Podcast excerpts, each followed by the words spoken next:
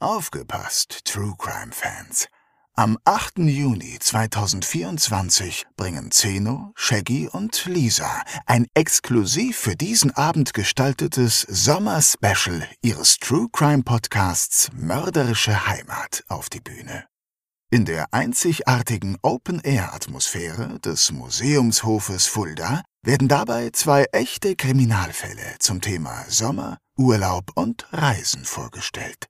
Zwei Fälle aus fernen Ländern, in denen einige von uns vielleicht auch schon ihren Urlaub verbrachten. Denn nicht nur in Petersberg und Poppenhausen geschehen Verbrechen. Auch in Portugal, Phuket oder Polynesien. Dazu gibt es wie immer spannende Einblicke hinter die Kulissen des Erfolgspodcasts Made in Fulda. Tickets gibt es bei allen bekannten Vorverkaufsstellen und unter kreuz.com.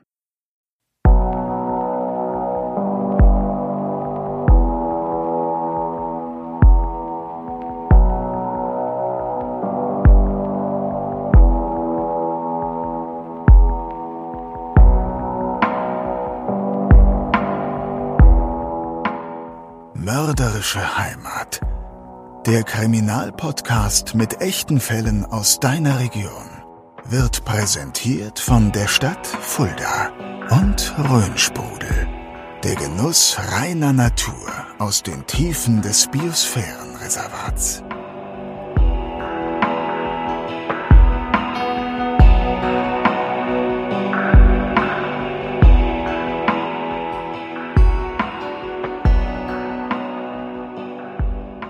Da sind wir wieder mit einer neuen Ausgabe von Mörderische Heimat, eurem Podcast mit echten Kriminalfällen aus eurer Region. Wir befinden uns mittendrin in Staffel 8 und das ist unsere NRW-Staffel sozusagen, denn für alle, die neu sind, wir werden in jeder Staffel sechs Fälle aus einem anderen Bundesland vorstellen und jetzt ist eben Nordrhein-Westfalen im Fokus unseres Podcasts.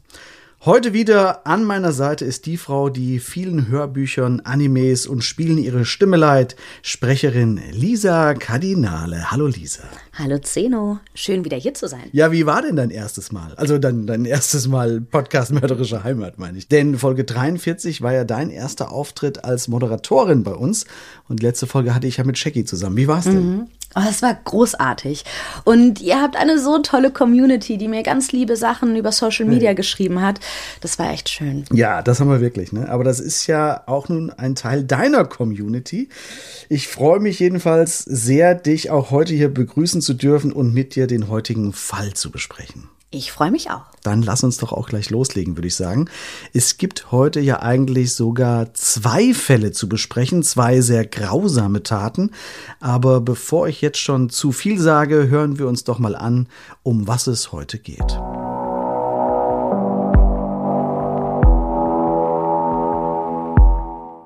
Der Winter im Jahr 1979 ist bitterkalt. In der Nacht auf den 9. Januar ereignet sich in der Nähe des Hagener Bahnhofs eine entsetzliche Tat. Die 18-jährige Brunhilde E. ist auf dem Heimweg und wird von einem Unbekannten brutal vergewaltigt und ermordet. Trotz akribischer Arbeit findet man keinen Verdächtigen. Erst 32 Jahre später erhält man einen Treffer in der Gendatei und erfährt, dass diese Tat kein Einzelfall war.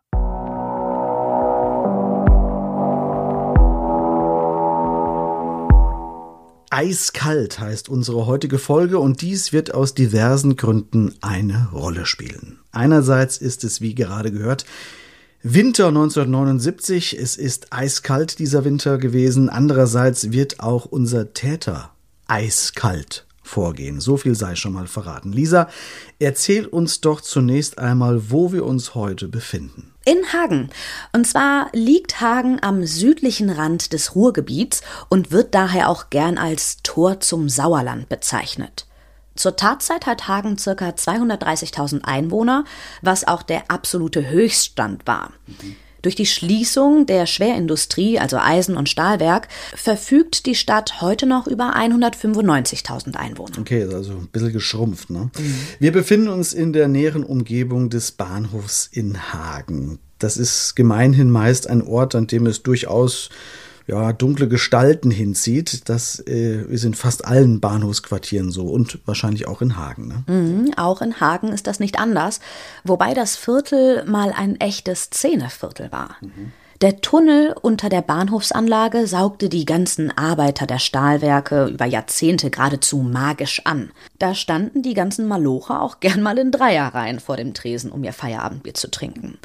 Und auch im Jahr 1979 gibt es hier einige Kneipen, die gerne von jüngerem Publikum besucht werden. Ja, und so ist es auch an diesem Abend im Januar 79. Gut, dann schauen wir uns das doch mal an. Es ist die Nacht von Montag auf Dienstag und es herrschen eisige Temperaturen. Also kein klassisches Ausgehwetter, bei dem man unbedingt vor die Tür möchte. Es soll auch noch schneien und am nächsten Tag ist ja auch ein ganz normaler Werktag. Die meisten, die am nächsten Tag früh raus müssen, bleiben also wohl eher zu Hause. Und genau das möchte eigentlich auch Brunhilde E. Hm, das stimmt.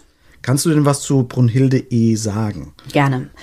Brunhilde E. wird von ihren Eltern und Freunden eigentlich immer nur Bruni genannt. Sie ist 18 Jahre jung und gilt als ausgesprochen hübsche Frau mit blonden Locken. Sie wirkt vielleicht sogar etwas jünger als 18 Jahre. Ist sie denn noch Schülerin oder was macht sie? Mm -mm, sie arbeitet bereits und zwar als Verkäuferin bei Chibo. Das klingt alles sehr, sehr bodenständig und normal, also auf den ersten Blick. Ja, das trifft es auch ziemlich gut. Mhm. Eigentlich ist alles normal. Sie wohnt in einer mittelgroßen Stadt, in ihrer Familie ist auch alles normal, keine Auffälligkeiten. Und äh, sie hat noch drei Geschwister, alle liebevoll und gut miteinander verbunden. Mhm. Ein glückliches junges Mädchen. Das ändert sich nun aber an diesem Abend im Januar 1979. Ich sagte es bereits, das Wetter lädt nicht zum Ausgehen ein und auch Brunhilde E. möchte eigentlich zu Hause bleiben. Aber ihre Freunde überreden sie, doch nochmal auf ein Stündchen mit rauszukommen. Sie wohnt nicht weit entfernt vom Bahnhof, wo ihre Freunde sich noch auf ein Bier treffen wollen. Also ändert sie ihre Meinung und macht sich ausgefertigt. Ein paar lange rote Strümpfe gegen die Kälte, dunkle Stiefel und eine rostbraune Bluse. Dann schnappt sie sich ihre Winterjacke und verlässt die elterliche Wohnung. Wie weit muss sie denn durch die Kälte? Hm, nicht so weit. Die Kneipe, in der sie sich mit den Freunden treffen will, ist vielleicht ein Kilometer von der Wohnung entfernt. Okay, das ist natürlich eine trügerische Nähe. Da denkt man natürlich auch nicht, dass einem auf diesen wenigen Metern äh, etwas passieren kann. Aber genau das, das wissen wir schon, genau das wird passieren. Wir wissen, dass Brunhilde auch in der Kneipe ankommt, richtig? Richtig. Ja. Die Kneipe heißt äh, Pilzsalon mhm. und befindet sich wie einige andere Kneipen auch in unmittelbarem Umfeld des Hagener Hauptbahnhofs. Okay, aus dem kurzen Abstecher wird dann doch ein etwas längerer Abend, sodass Brunhilde sich schließlich erst gegen zwei Uhr auf den Nachhauseweg macht. Sie tritt hinaus in die kalte Januarnacht und hat vor, den Weg alleine zu gehen. Ja, wie gesagt, das sind ungefähr 900 Meter vom Pilzsalon bis nach Hause und so macht sie sich auf den Weg. Und jetzt kommt wieder, wie so oft in solchen Dingen, der Zufall dazu. Mhm. Denn aus einer der angrenzenden Kneipen macht sich eine weitere Person auf den Heimweg. Ein Mann, der so frustriert ist, dass er etwas zerstören will. Genau so wird er es viele Jahre später im Prozess angeben. Er wollte etwas zerstören. Das heißt, Brunhilde ist ein Zufallsopfer. Das ist keine geplante Tat. Zumindest ist sie nicht als Opfer von langer Hand ausgewählt worden. Dass dieser Mann allerdings jemanden töten würde, war durchaus abzusehen. Bevor wir uns den Täter etwas genauer anschauen, gehen wir wieder zurück in diese eiskalte Januarnacht in Hagen. Brunhilde E., die lass, lass uns auch Bruni nennen, finde ich. Mhm. Ist das okay? Ja. ja. Äh, Bruni ist also auf dem Nachhauseweg, aber sie ist nun nicht mehr alleine. Genau. Denn ein fremder Mann folgt ihr. Sie hat die Hälfte des Weges bereits hinter sich, als er Bruni im Ortsteil Altenhagen anspricht. Brunhilde versucht ihn zweimal mit den Worten Macker verschwind abzuwimmeln, aber der lässt sich nicht mehr abschütteln, denn er hat sein Vorhaben längst beschlossen. Und nun kommt es zu einer Tat, die ich in dieser Brutalität selten, vielleicht sogar noch nie erlebt habe. Und so einige Fälle habe ich ja nun auch schon recherchiert.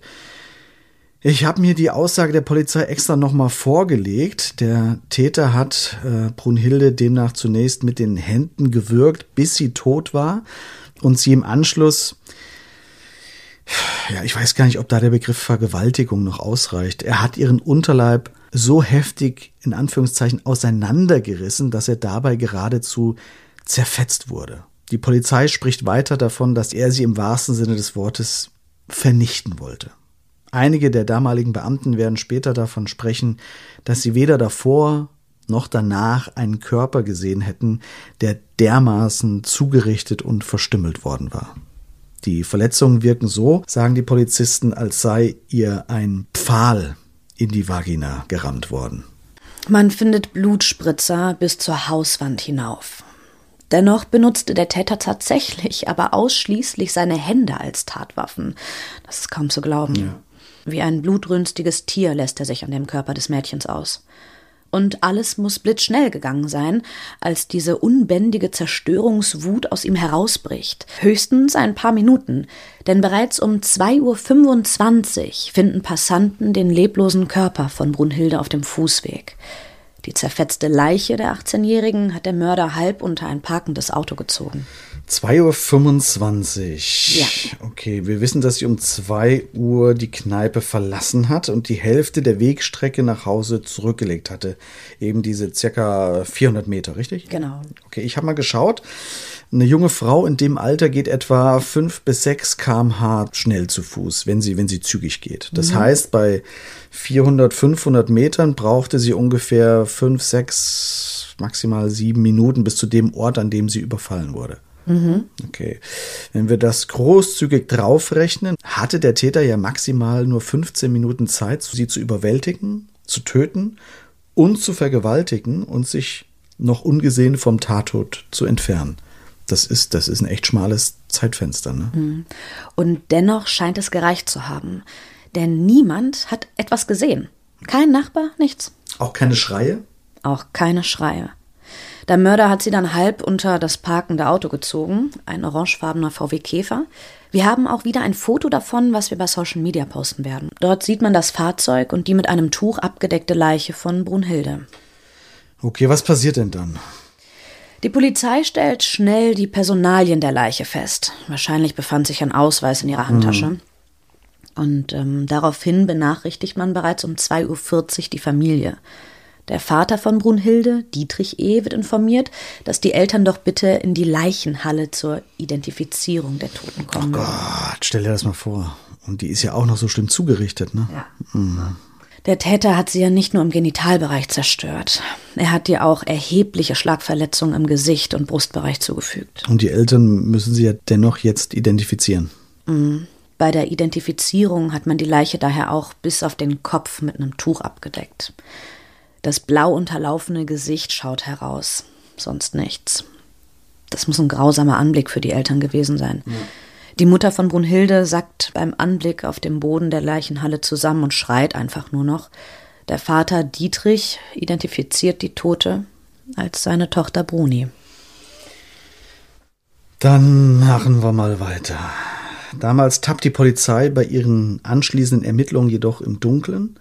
Trotz aller Akribie und Motivation, sie finden keinen Weg zu dem Mann, der solch einen Hass auf Frauen hat, dass er ihnen solch grausame Dinge antut. Und ich spoiler jetzt mal, das wird nicht das letzte Mal gewesen sein, dass dieser Mann tötet. Das stimmt. Und ja, es finden sich keinerlei Hinweise darauf, dass es sich um eine Person aus dem privaten Umfeld von Brunhilde handeln könnte. Niemand hat ein Motiv, auch die Spurenlage ist überschaubar, weil es während oder kurz nach der Tat zu schneien angefangen hatte. Es läuft alles gegen die Ermittlung. Ich spoilere ein zweites Mal, das wird auch lange Zeit so bleiben. Nämlich ganze 32 Jahre wird der Mord an Brunhilde unaufgeklärt bleiben und im wahrsten Sinne des Wortes unseres heutigen Titels entsprechend ein Cold Case bleiben. Allerdings wird unser Täter alles andere als untertauchen, denn nur zwei Monate später tötet er erneut. Genau. Es ist diesmal die Nacht vom 22. auf den 23. März. Wir befinden uns in Worms.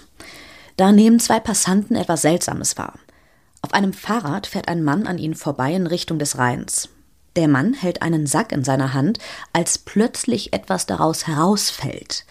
Das, was da herausfällt, lässt die beiden Passanten vor Schreck zusammenzucken. Es sieht nämlich so aus wie ein Arm oder ein Bein. Irgendein Körperteil. Und, und, und das fällt dem Radfahrer beim Vorbeifahren aus dem Sack. Exakt. Ja.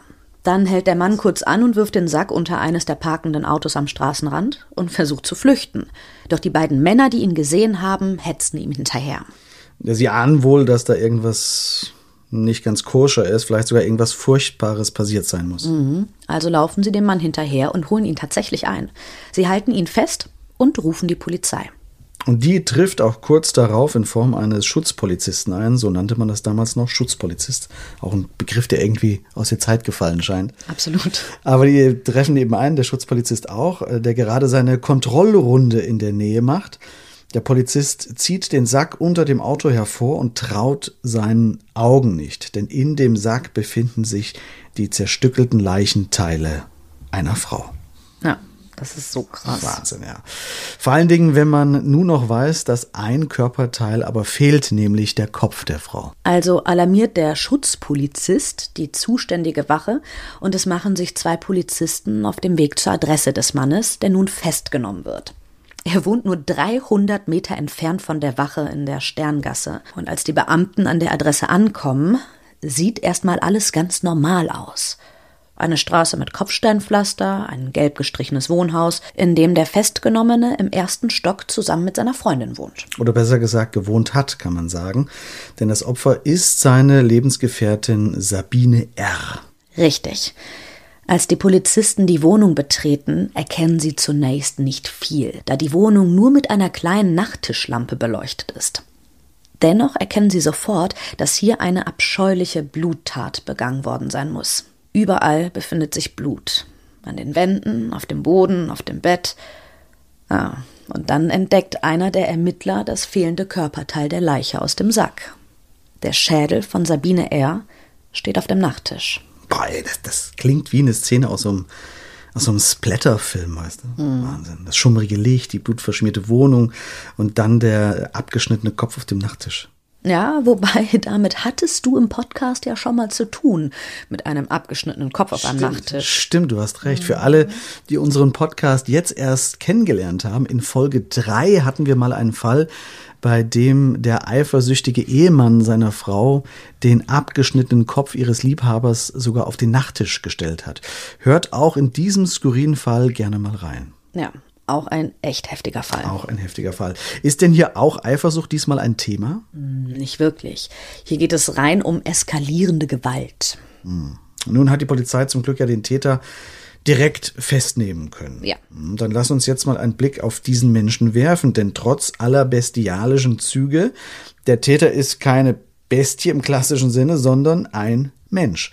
Auch wenn es bei diesen Beschreibungen fast ungläubig wirkt und man es nicht glauben möchte, wer sitzt denn da nun in Gewahrsam auf der Polizeiwache in Worms? Der Mann heißt Dieter Karl F. Wir nennen ihn der Einfachheit halber aber von nun an nur Dieter F. Okay. Dieter F. ist zu diesem Zeitpunkt 35 Jahre alt und wird als groß, schmal gebaut und gut aussehend beschrieben. Trotz seiner 35 Jahre hat er bereits, halte ich fest, 14 Jahre davon im Gefängnis verbracht. Er ist also kein unbeschriebenes Blatt. Nee. Was hat er denn schon in seinem Vorstrafenregister stehen? Hauptsächlich Diebstähle und andere kleine Delikte. Er hat aber schon immer einen Hang zur Gewalt gehabt und gewusst, dass da was in ihm ist. Etwas, so erklärt er später einmal selbst, das ihn schon oft fast dazu gebracht hätte, andere Menschen in der Kneipe tot zu prügeln. Ach, okay. Mhm. Wenn ihn andere nicht zurückgehalten hätten. Okay. Immer wenn er sich provoziert fühlte, spürte er diesen Rausch in sich. Er weiß also von der Gefahr, die von ihm ausgeht, die in ihm steckt. Definitiv. Wissen wir, äh, wo er herkommt? Mhm. Er stammt aus Worms. Ähm, er hat nach der Hauptschule eine Ausbildung zum Bauschlosser begonnen, aber nicht zu Ende gemacht. In seiner Kindheit hatte er es wohl auch nicht leicht. Es gab Schläge, sein Vater war allerdings oft nicht zu Hause gewesen und seine Mutter mit der Situation überfordert. Okay. Ja. Außerdem, so heißt es, sei sie lieblos gewesen. Ja, scheiß Kindheit, das, das hatten wir schon öfters. Aber deswegen wird ja nicht jeder, der eine schlechte Kindheit hatte, zu so einem Schlechter. Was hat er denn, was hat er denn irgendwie erlebt noch oder was hat ihn dazu gebracht, dass er so ein, eine Bestie wurde? Ja, das fragen sich die Ermittler auch. Aber Dieter F. antwortet auf diese Frage, dass er in diesem Moment einfach nicht er selbst sei. Er sei dann ein anderer Mensch. Ja, und außerdem könne er sich auch überhaupt nicht mehr an Details erinnern. Aber dass er seine Freundin gerade umgebracht hat, das ist ihm schon bewusst. Das gibt er sogar zu. Ja. Er habe sie getötet und zerteilt und wollte die Körperteile anschließend im Rhein entsorgen. Er sei einfach explodiert und außer sich gewesen. Außer sich gewesen. Das ist aber eine sehr harmlose Beschreibung, wenn man seine Freundin abgeschlachtet und ihre Körperteile abtrennt. Ne? Ich weiß nicht, wie du drauf bist, äh, wenn du außer dir bist, aber, aber also ich hole da nicht direkt die Säge aus dem Keller. Das beruhigt mich. Ja, mich auch, tatsächlich. Ja, aber ist ja so, ist ja kein normales Verhalten. Ja. Die Psychiater, die ihn später untersuchen werden, geben zu Protokoll, dass Dieter F. seine Partnerin Sabine R. deswegen tötete, weil sie wohl Nein zu ihm sagte. Na, und mit Abweisung konnte er nicht umgehen. Das ließ ihn, wie er es nannte, explodieren. Er sei gefährlich und das würde er auch bleiben. Liebe Hörerinnen und Hörer, wie ihr sicherlich bemerkt habt, sind wir nun ja in Worms in plötzlich in Rheinland-Pfalz gelandet, obwohl wir doch eigentlich in NRW unterwegs sind. Äh, aber hier ist eben der Mord an Sabine R. geschehen und all diese Befragungen beziehen sich ausschließlich auf diesen Fall in Worms. Denn von dem zweiten Mord an Brunhilde, den wir gerade schon vorher hörten, weiß die Polizei in Worms nichts, beziehungsweise diese Verbindung wird nicht hergestellt. Nicht vergessen, wir befinden uns im Jahr 1979. Das heißt, DNA-Analysen existieren noch nicht und ein Austausch zwischen den einzelnen Bundesländern findet ebenso wenig statt. Es gibt noch keine zentrale Stelle, die solche Fälle miteinander verbindet oder zumindest Fälle diesbezüglich auswertet. Und genau das ist das Problem. Denn bald darauf wird Dieter F. vor dem Landesgericht Mainz des Mordes für schuldig gesprochen. Auch die besondere Schwere der Schuld wird festgestellt und Dieter F. bekommt lebenslänglich mit anschließender Sicherheitsverwahrung. Was einerseits gut ist, weil er nun keine andere Frau mehr umbringen kann, aber für unseren Fall in Hagen ist es natürlich nicht gut. Denn der Täter verschwindet nun von der Bildfläche und zwar eigentlich für ja, eigentlich für immer. Mhm. Denn dass er nach so einer Tat nochmals rauskommt, ist ja eher unwahrscheinlich. Ja. Ihm selbst ist die Strafe zu lasch. Mhm. Er sagt damals beim Prozess 1980 in Mainz wörtlich, es ist besser, wenn sie mich töten. Aber die Todesstrafe gibt es nicht mehr in Deutschland. Ja, und so wandert er ins Gefängnis. Vielleicht noch eine Sache zu dem Mord in Worms, denn unsere Zuhörer und Zuhörerinnen fragen sich bestimmt zu Recht, wie er jetzt von Hagen nach Worms kam. Das ist ja doch ein paar Meter weg voneinander, denn wir wissen ja, dass er zwei Monate zuvor genau dort eben Brunhilde E. ermordet hatte. Er lebt im Januar noch in Hohenlimburg, das ist ganz in der Nähe von Hagen. Mhm. Direkt nach der Tat zog er zurück in seine Heimatstadt Worms. Dort hatte er in der kurzen Zeit dann einige Liebschaften, bis er die Bürokauffrau Sabine R. kennenlernt. Die zieht dann ziemlich schnell bei ihm ein. Sie zieht also nichts ahnend bei dem Mann ein, der erst ein paar Wochen zuvor eine Frau dermaßen brutal umgebracht hat, dass man dachte, dass sie gepfählt worden sei. Ja, das Zusammenleben funktioniert die ersten Tage auch ganz gut, bis es eben zu dieser schicksalhaften Nacht im März kam. Okay, dann machen wir jetzt mal einen gewaltigen Sprung und zwar in das Jahr 2011. Da werden bei der Staatsanwaltschaft in Hagen alte Fälle untersucht, die man bisher nicht klären konnte. Wie gesagt, Cold Cases. Mittlerweile ist die DNA-Analyse weit fortgeschritten und man hat auf eine bundesweite Datei Zugriff, um Spuren abzugleichen. Und nun landet die Akte Brunhilde E. auf dem Schreibtisch eines Staatsanwalts, der die furchtbaren Bilder der damaligen Tat nun vor sich sieht. Der Fall reizt ihn und er will unbedingt wissen, wer hinter dieser Tat steckt. Wer ist zu solch einer grauenhaften, bestialischen Tat fähig? Mhm, so ist es. Und nun macht sich dieser Staatsanwalt an die Arbeit. Er schaut in der Asservatenkammer von Hagen nach, was zu diesem Fall noch vorliegt, und entdeckt tatsächlich eine Hose und eine Unterhose von Brunhilde. Alles ist mit Blutresten übersät. Und so wie der Täter damals gewütet hat, stehen die Chancen nicht schlecht, dass dort noch Spuren von ihm anhaften könnten. Hautpartikel, äh, selbst eigenes Blut, so wie er zugeschlagen hat, oder auch Sperma. Und tatsächlich findet man bei der Auswertung Spuren, die nicht von Brunhilde stammen. Und sofort veranlasst man nun einen Abgleich in der Datenbank des Bundeskriminalamts und erhält einen Treffer. Einen Treffer zu einem Mann, der seit nun fast 32 Jahren im Gefängnis sitzt. Dieter Karl F., der zu diesem Zeitpunkt in der Justizanstalt Dietz seine Strafe absitzt. Exakt. Und so wird Dieter F. nun erneut ein Mordprozess bereitet. Diesmal allerdings in Hagen. Das Ganze findet 2013 statt. Und als er am ersten Prozesstag in den Gerichtssaal geführt wird, sind die meisten Anwesenden überrascht. Ein älterer, nett aussehender Mann mit Brille und Musketierbärtchen. Dazu trägt er ein gestricktes Mützchen auf dem grauen Haar. Und diese Mützen, so sagt er dem Richter, haben für ihn eine besondere Bedeutung. Einerseits strickt er diese in der JVA in Dietz. Er habe sogar schon circa 3000 dieser Mützen hergestellt. Außerdem sei er nun Buddhist, aber ein Hauptgrund für das Tragen dieser Mützchen sei die damalige Tat gewesen. Inwiefern? Er sagt aus, dass er damals, nachdem er die Tat begangen hatte, wieder aus diesem Blutrausch erwacht sei. Und in diesem Moment habe er den eiskalten Kopf des Mädchens neben sich gespürt. Seither könne er keine kalten Köpfe mehr ertragen. Boah, was Wahnsinn.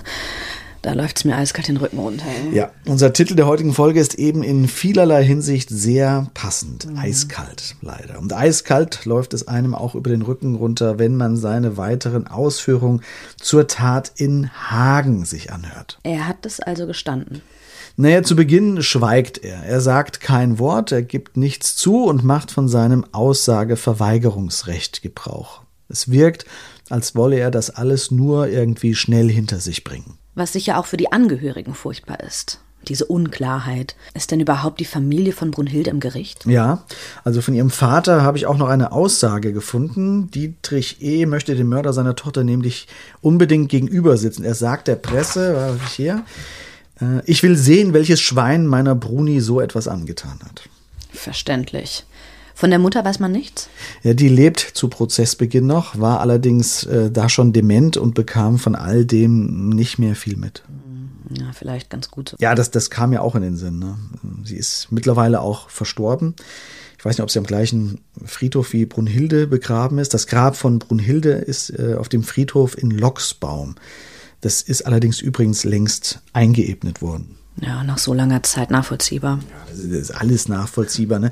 Umso wichtiger für die Klärung und den Seelenfrieden der Familie ist daher zu wissen, was damals in dieser eiskalten Nacht in Hagen denn nun wirklich passiert ist. Aber Dieter R. schweigt. Aber dann, als alle schon glauben, dass nichts mehr passiert, erleben die Anwesenden doch noch, wie aus dem netten älteren Herrn plötzlich die einstige Bestie herausbricht. Oh Gott. Ja, denn eine Zeugin sagt aus, es ist eine ehemalige Freundin mit Namen Ursula. Mit der war er vorher zusammen. Sie berichtet davon, wie er sie in der Beziehung immer wieder geschlagen und vergewaltigt hatte. Wie sie Angst hatte, dass er sie diesmal töten würde. Wie aus dem gut aussehenden, charmanten Dieter plötzlich dieses Ungetüm wurde. Und da beginnt plötzlich seine Veränderung. Sie ist beinahe im Gerichtssaal greifbar. Wie bei einer, wie bei einer Verwandlung fängt er erst an, wirre Zusammenhänge zu schildern, und als die Richterin dann fragt, wie es denn zu den schweren Verletzungen von Brunhilde kam, da bricht plötzlich das Tier in ihm hervor. Das klingt wie bei so einem Werwolf. Ja, genau das Bild hatte ich auch im Kopf. Und, und so ähnlich stelle ich mir das auch vor, denn halte ich fest, er gibt plötzlich wilde Laute von sich. Also er fängt zu knurren an, macht brrr, brrr und sagt der Richterin, dass sie das besser nicht fragen soll. Dann berichtet er davon, wie seine Hände zu Krallen wurden, mit denen er das Mädchen dann tötete. Das klingt so abstrus, das ja, ist irre. Der, der redet sich völlig in Rage dann. So sehr er an den ersten Tagen auch geschwiegen hat, so sehr sprudelt es nun aus ihm heraus. Er redet und schreit dann mehr als eineinhalb Stunden am Stück.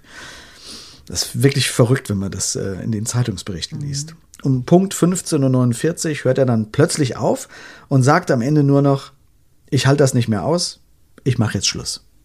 Bisschen spooky, oder? Ja, bisschen sehr spooky, ja, auf jeden Fall. Wird er denn auf seine Schuldfähigkeit untersucht? Es gibt ein Gutachten, das seine Steuerungsfähigkeit untersucht. Gerade nach dieser Episode im Gerichtssaal, was ich gerade erzählt hatte, ist das auch eine gute Idee. Doch der Gutachter ist davon überzeugt, dass Dieter F. vielleicht tatsächlich rasend vor Wut werden kann, aber dass er sehr wohl imstande ist, diese zu kontrollieren. Außerdem hält ihn der Gutachter auch heute noch für äußerst gefährlich. Wirklich ein verrückter Fall.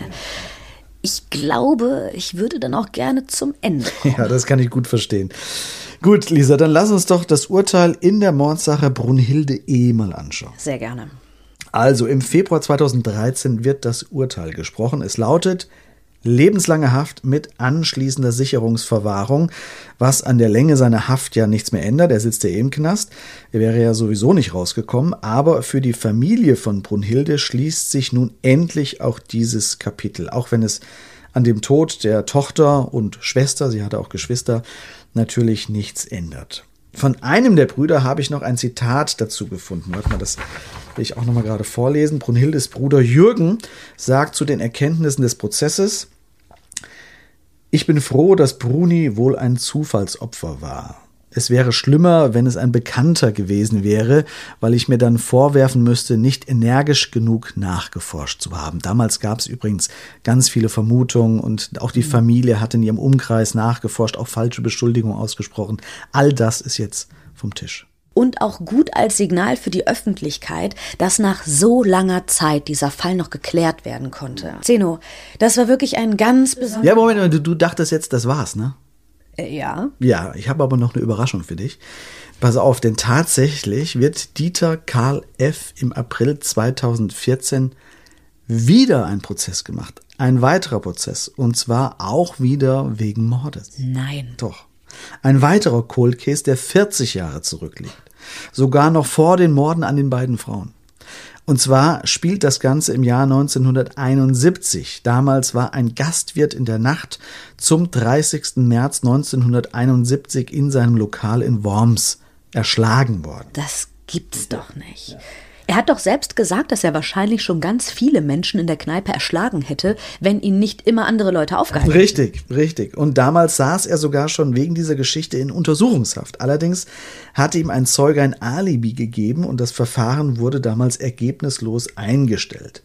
2009 meldete sich dann eine Frau aus Australien, die zu Protokoll gab, dass ihr Vater damals die Mordwaffe versteckt hatte. Und wer war der Vater? Das weiß ich nicht, leider. Ich weiß nur, dass es vor dem Landgericht in Mainz tatsächlich zu einem weiteren Prozess mit Dieter F. kam. Man wirft ihm vor, zusammen mit einem weiteren Mittäter, wahrscheinlich der Vater von der Frau, die sich nun aus Australien gemeldet hat, äh, den Wirt mit einer sogenannten Bauklammer erschlagen habe. Es wurden dabei Bargeld und Goldmünzen im Wert von 700 Mark entwendet. Zeno, was ist denn bitte eine Bauklammer? Ja, da, das musste ich auch nachschlagen. Ist auch ein bisschen schwer zu beschreiben. Das ist so eine circa 30 Zentimeter lange, wie soll man sagen, Metallstange mit gebogenen Spitzen. Sieht ziemlich martialisch aus, mit der man zum Beispiel zwei Holzstücke fixieren kann, wenn man sie bearbeiten will. Das ist also ein, ein Werkzeug von früher, was man in den 70er Jahren vielleicht noch benutzt hat. Heute wird das wohl nicht mehr so benutzt. Also auf jeden Fall aber so, dass man damit jemanden äh, umbringen kann. Okay. Gibt es denn noch andere Beweise? Also auch hier vielleicht eine DNA-Spur, wie im Fall Brunhilde E? Nee, leider nein. Und das führt dann schließlich auch dazu, dass Dieter F. diese Tat nicht nachgewiesen werden kann und er dann dementsprechend freigesprochen wird. Aber du sagst es schon, es liegt wahrscheinlich eher daran, dass man hier nicht zweifelsfrei die Schuld feststellen kann. Ja, das muss jeder natürlich für sich selbst entscheiden, aber sagen wir mal so, es würde mich nicht überraschen, wenn auch diese Tat auf das Konto von Dieter Karl F. gehen würde. Halte ich für sehr wahrscheinlich. Bei dem wird mich sowieso gar nichts mehr überraschen. Das ist wahr, ja. Und ich würde auch sagen, mit diesem Schlusswort von Lisa Kardinale, dass äh, sie da gar nichts mehr überraschen würde, enden wir auch die heutige Folge. Vielen Dank, dass ihr eingeschaltet habt. Vielen Dank vor allen Dingen auch an dich, Lisa. Ich habe zu danken. Ja, nicht dafür. Die nächste Episode gibt's wie immer in 14 Tagen. Dann mit einem neuen Fall aus unserer Nordrhein-Westfalen-Staffel. Dann mit Shaggy und dir, glaube ich, richtig? Richtig. Willst du schon was zu dem Fall sagen? Es ist ähnlich wie heute ein Fall, über den man nur mit dem Kopf schütteln kann, zu was Menschen überhaupt fähig sind. So viel kann ich verraten. Das klingt schon mal spannend. Dann hört auf jeden Fall wieder rein, wenn es dann wieder heißt Mörderische Heimat, der Podcast mit echten Fällen aus deiner Region.